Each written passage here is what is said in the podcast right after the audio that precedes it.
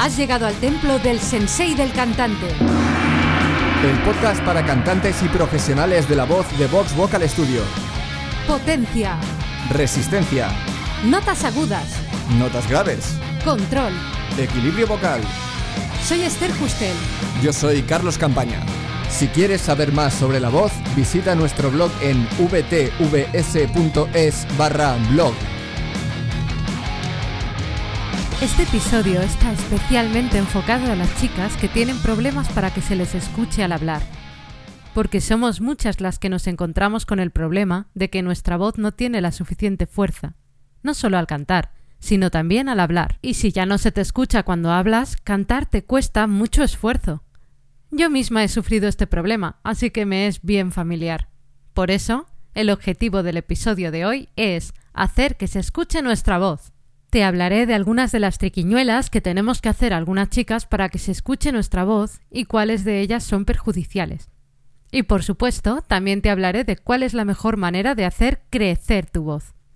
Pero primero te voy a explicar, desde mi punto de vista, cómo se siente tener una vocecilla y lo que comporta. Primero de todo, la gente te hace la burla, imitando tu voz, poniéndola así. No es que te tenga que afectar, porque es una tontería, pero mm, ¿qué quieres que te diga? A mí me da rabia. Pero lo peor es cuando siempre tienes que repetir lo que dices porque no te han escuchado, o cuando estás en un ambiente ruidoso y acabas con dolor de garganta cuando sales de allí porque has tenido la osadía de hablar un rato con alguien. ¿Y esto por qué pasa? Pues lo cierto es que hay varias razones. Vamos a verlas. 1. El físico. Tiene mucho que ver la forma física de tus cuerdas vocales. No todas las chicas tienen la voz fina. Hay chicas con la voz más fuerte, igual que los chicos. Las chicas con la voz más fina de todas se clasifican como soprano, aunque no tienes que ser una soprano para tener el problema de que no se te escuche al hablar. La ventaja que tienen es que les es mucho más fácil acceder a las notas agudas, y la desventaja que les es más difícil acceder a las graves. Una chica clasificada como soprano y que hable en notas más graves va a tener más problemas para que se le escuche cuando habla. El caso es que por ser una soprano no tienes por qué hablar bajito o que no se te escuche cuando hablas. Puede ser que tengas la voz más aguda, pero que hables fuerte, aunque a veces sí va relacionado. 2. La edad. Cuanto más joven eres, más fina es tu voz. A medida que vas creciendo, tu voz se va agravando. Acuérdate de que hay una época en tu vida, la pubertad, en la que hay un cambio de voz aunque la voz va cambiando un poco durante el resto de tu vida, el cambio más importante se produce durante esos años. Así que si tu voz es muy fina, pero eres muy joven, no te preocupes, porque seguramente aún está por cambiar. 3. La personalidad. Las personas tímidas tendemos a hablar más bajito que las personas que están más seguras de sí mismas.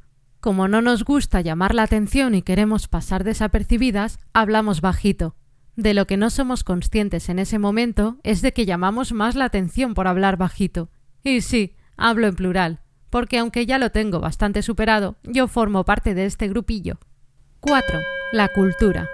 La cultura personal implica que hables de una determinada manera. Por ejemplo, yo siempre he sido una chica Disney, así que siempre he hablado con una voz dulce, melosa y un pelín airosa. Eso hace que se te escuche mucho más bajito que si hablas de manera más dura, ¿Cómo se consigue una voz hablada más fuerte? En el caso de la morfología de tus cuerdas vocales y de tu edad, poco se puede hacer.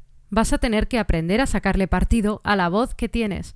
Porque existe alguna triquiñuela, como te explicaba al principio, para que se te escuche más fuerte, pero no es lo suyo utilizarlas. Hablar más grave. Si tu tono natural de voz, por ejemplo, ronda el La3, vamos, que hablas en esta nota, serías una soprano. Hablarías aquí más o menos... Si tú quieres que tu voz sea más grave, puedes hablar en una nota más grave, como el Sol 3 o el Fa 3. Con el Sol 3 hablarías aquí y con el Fa 3 hablarías aquí. El problema con esto es que no es tu tono natural de voz y eso va a hacer que tu voz suene rara. Como ves por los ejemplos que te he hecho, yo no soy una soprano, porque no hablo en ese tono todo el rato. En realidad es como si yo hablara en este tono, el re 3. Hablar aquí todo el rato. Y para mí es grave, y hablo ahí solo cuando estoy malita con gripe. Y lo peor es que en realidad se te va a escuchar menos, porque no es tu tono natural. Así que, triquiñuela descartada. Otra triquiñuela muy común es hablar con voz de pito. En este caso lo que haces es hablar más agudo de lo que tu tono natural pide, y haciendo que suba tu laringe. Así se te va a escuchar más, pero el sonido resulta más irritante socialmente hablando. Por no hablar de las tensiones que supone, así que tampoco te lo recomiendo. En cuanto al tema de la personalidad tímida, también es difícil luchar contra eso, pero hay que hacerlo, porque implica más cosas, no solo que no se te escuche al hablar.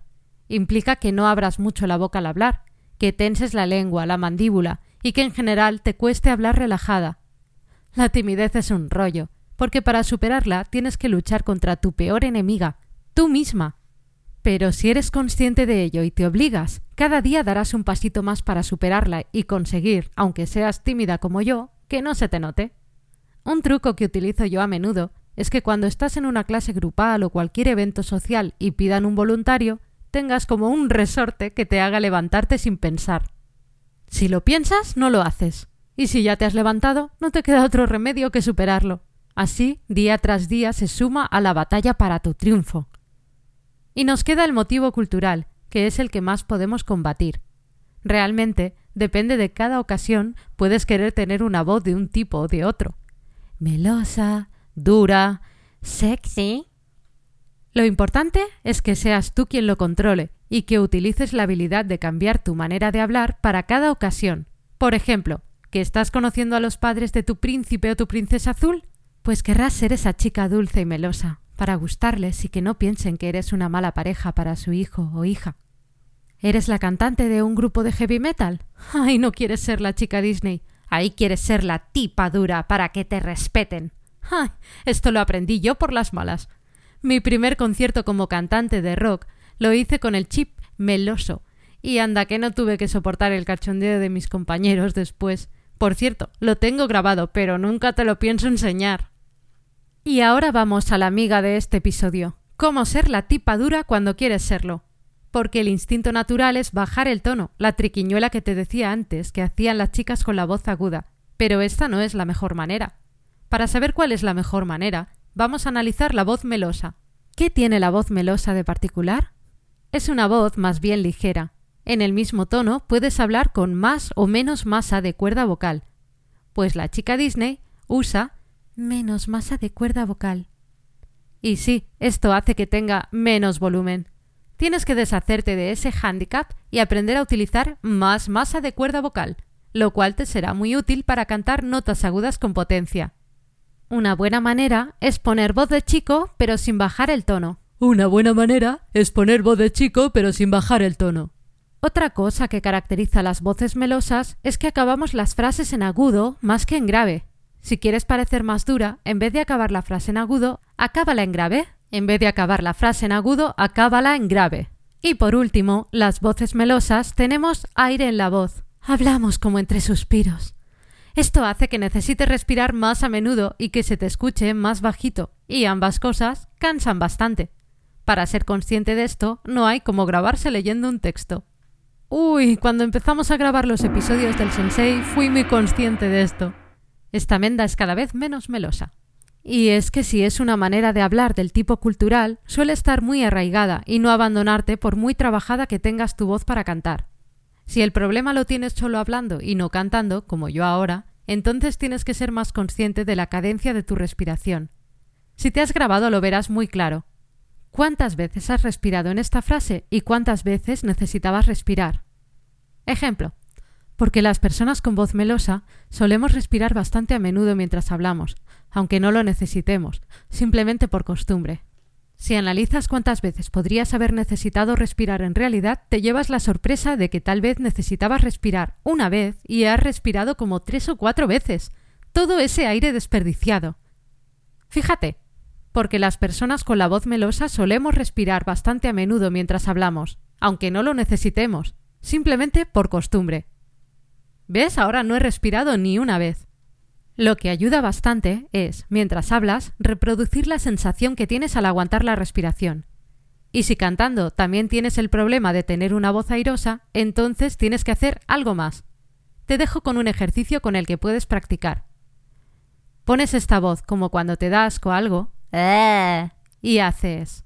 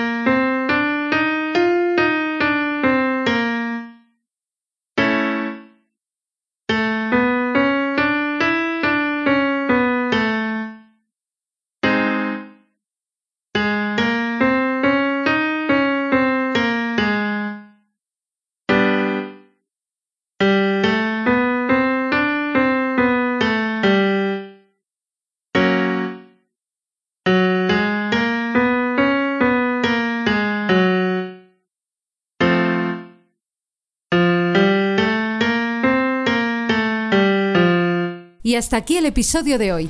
Gracias por escucharnos. Si te ha gustado y quieres más, hazte fan del sensei. Únete a nuestra comunidad de cantantes para aprenderlo todo sobre la voz.